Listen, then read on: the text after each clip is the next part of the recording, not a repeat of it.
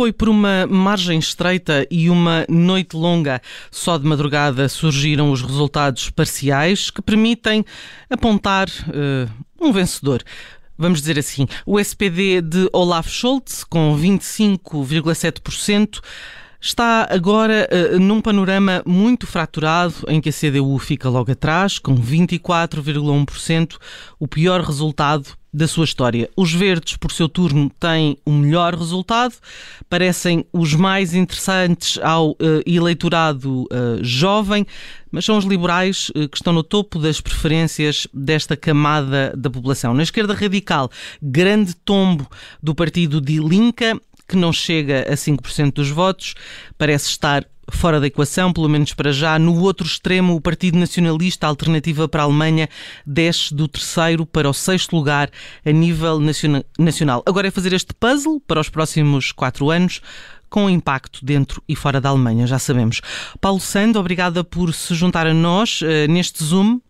Olá, boa tarde, obrigado. Paulo Sand é um profundo conhecedor das instituições europeias, já escreveu muito sobre elas, é também professor na Universidade Católica e é consultor político do Presidente da República. Uh, Scholz já repetiu que tem de ser o SPD a liderar o próximo governo. O candidato da CDU, da Democracia Cristã, uh, diz que o seu partido tem um mandato uh, eleitoral para formar governo, lança a escada aos verdes e aos liberais. Qual dos discípulos de Merkel é capaz de chegar a, a chanceler? Muito obrigado. Bem, antes do mais, eu já não sou consultor político do Sr. Presidente da República, neste segundo mandato não estou na, na Casa Civil. Peço desculpa. Em todo o caso, não tem mal. Em todo o caso, e sobre este assunto, bom, vamos ver, isto vai demorar tempo, vai ser provavelmente, vão ser provavelmente negociações muito prolongadas. Um, verdadeiramente o, o Kingmaker, o partido que vai de alguma forma decidir tudo isto, vão ser os liberais, o FDP, o Sr. Lindner, uh, que, uh, que já assinalou isso mesmo, que vai decidir primeiro vai negociar com os verdes, os verdes aceitaram a negociação e, portanto, de alguma forma, os dois grandes partidos, enfim, da política tradicional alemã desde a Segunda Guerra Mundial, a CDU, o CSU e o SPD, desta vez não vão liderar o processo. Quem vai liderar o processo são os dois partidos que podem, de alguma maneira, viabilizar uma coligação. Haverá ainda uma outra possibilidade, mas neste momento mais difícil. Uh, os liberais e os verdes vão negociar. E vão negociar o quê? Bom, vão negociar as condições que, em conjunto, vão ser capazes de propor a um dos dois outros, do CDU ou da SPD, no sentido de formar governo. Portanto, neste momento é muito difícil dizer quem será o partido uh, maioritário nesse governo, qual desse partido será, se será um, um governo de três partidos, é aquilo que parece, e não de dois, como tem sido tradicional. Uh, e em terceiro lugar, se será o SPD ou se será a CDU. Dito, uhum. dito isto, dito isto, é, é um processo que pode demorar muito tempo, porque não há prazo, Uh, pode até acontecer que a senhora Merkel chegue ao fim do ano e ainda vai ter que fazer o tradicional discurso de fim do ano. Uhum. Uh, uh, em Bruxelas dizia-se à boca pequena que há alguns, enfim, algumas reuniões marcadas para janeiro e que talvez Merkel ainda seja a, a, representante da Alemanha a comparecer. É esse risco, é esse risco. Ehm, estamos a falar, vou, vou, pegar nessa questão que eu julgo que é a mais interessante agora, que é liberais e verdes. Se olharmos para os pontos-chave nos programas de, de ambos, sobretudo na questão ambiental. Aliás, a questão ambiental foi de facto um tema muito importante e muito debatido na campanha. Eh, as prioridades são muito díspares. Eh, no entanto, estes partidos, como dizia, parecem dispostos, dispostos a entenderem-se. É, é curioso. É curioso e, e, vai ser difícil, por isso é que eu digo que esse processo de negociação vai ser lento e longo. Um, eu, eu, diria, se quisermos, para resumir muito, que uh, os verdes estão sobretudo a apostar foi aliás o que disse a Helena Baerbock, portanto a, a líder, a co-líder do, do, partido e candidata a chanceler, disse isso, disse a nossa grande aposta, a nossa grande prioridade, talvez mesmo a nossa única prioridade seja a questão ambiental.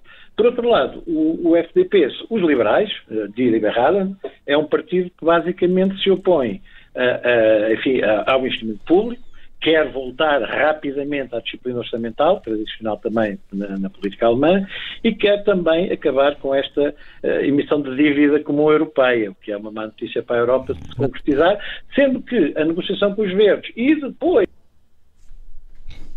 os outros dois partidos. Provavelmente será feita com os dois, a não ser que haja logo um entendimento, em princípio negociarão primeiro com o senhor ganhou as eleições, mas depois aí também terá que haver um acordo. Uhum. E é difícil, eh, vamos ver, não vou dizer que são os partidos mais dispares de sempre, mas há de facto uma grande disparidade naquilo que são os pontos fundamentais dos dois lados, para já entre verdes e liberais e depois na negociação seguinte, sobretudo se for com o, o SPD. Uhum.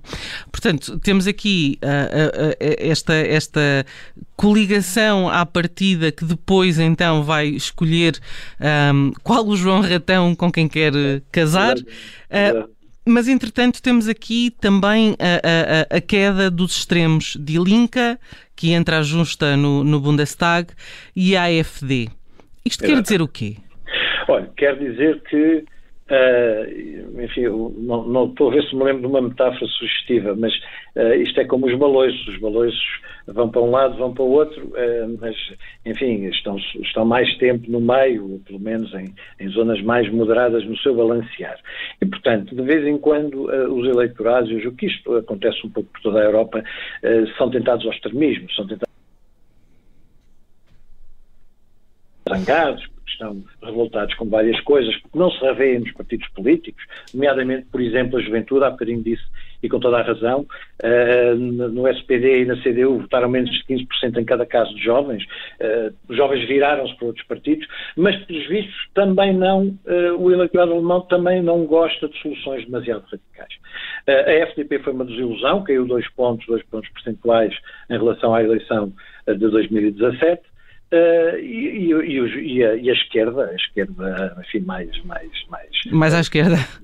Dos comunistas, sim, dos comunistas da antiga uh, Alemanha do Leste, etc. Uhum. Uh, ficou abaixo até do, do, do, patamar de entrada no Parlamento e só entrou por uma, enfim, por uma exceção, três mandatos diretos na, uhum. na, na, no, no, Parlamento Alemão. Senão nem sequer tinha entrado. E é, e é curioso porque, uh, corrija-me se eu estou enganada, mas o Dilinka ficou, portanto, a esquerda ficou, uh, não era expectável um resultado tão mau. Não, ouça, não era, foi, foi uma surpresa. Aliás, impede o Dilinka, por exemplo, de ser também um possível negociador, porque isso, isso foi muito falado, eu próprio fiz esses comentários há uns dias, eh, a possibilidade de haver aquilo que se chamava uma coligação verde-vermelha-verde, que era a coligação entre o SPD, que seria, se quer que lhe diga até, olha, uma espécie de reedição de uma geringonça alemã. O SPD com os verdes e com, com o Die Linke, e portanto uhum. com, a esquerda, com a esquerda. Só que o Die Linke com 39 mandatos não dá ao SPD e aos verdes a maioria absoluta de que precisa, os 368 lugares, e portanto ficou fora dessa equação. Foi uma grande surpresa, foi, foi, uh, não era esperado, mas como também não eram esperadas outras coisas, por exemplo, os verdes tiveram o melhor resultado sempre na, na, nas eleições federais. A verdade é que, a certa altura, aqui há uns tempos, tinham nas intenções de voto 25%. O que, a certa, o que até levou, digamos, a uma espécie de difícil gestão das expectativas por parte dos líderes, da Madeleine Baerbock desde logo, porque eh, a certa altura se dizia, bom, esperávamos muito mais, mas a verdade é que tiveram o melhor resultado de sempre. É, é, Cá, as, as, sondagens não são, enfim, não são muito fiáveis. Hum.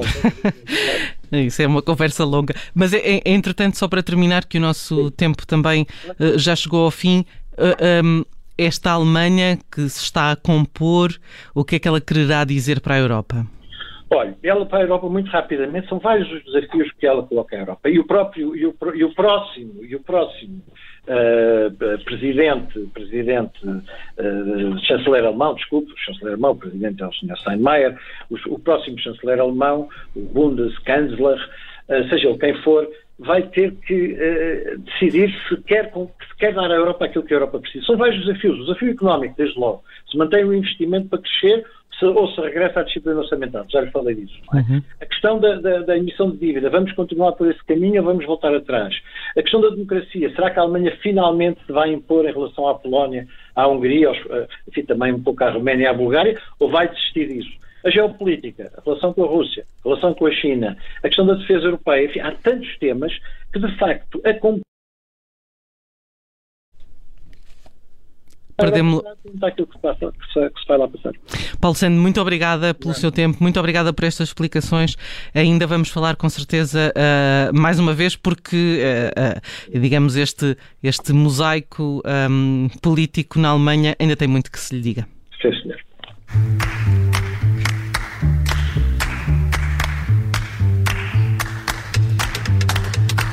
Ladies and gentlemen, Obrigada por ter ouvido este podcast. Se gostou, pode subscrevê-lo, pode partilhá-lo e também pode ouvir a Rádio Observador online em 98.7 em Lisboa e em 98.4 no Porto.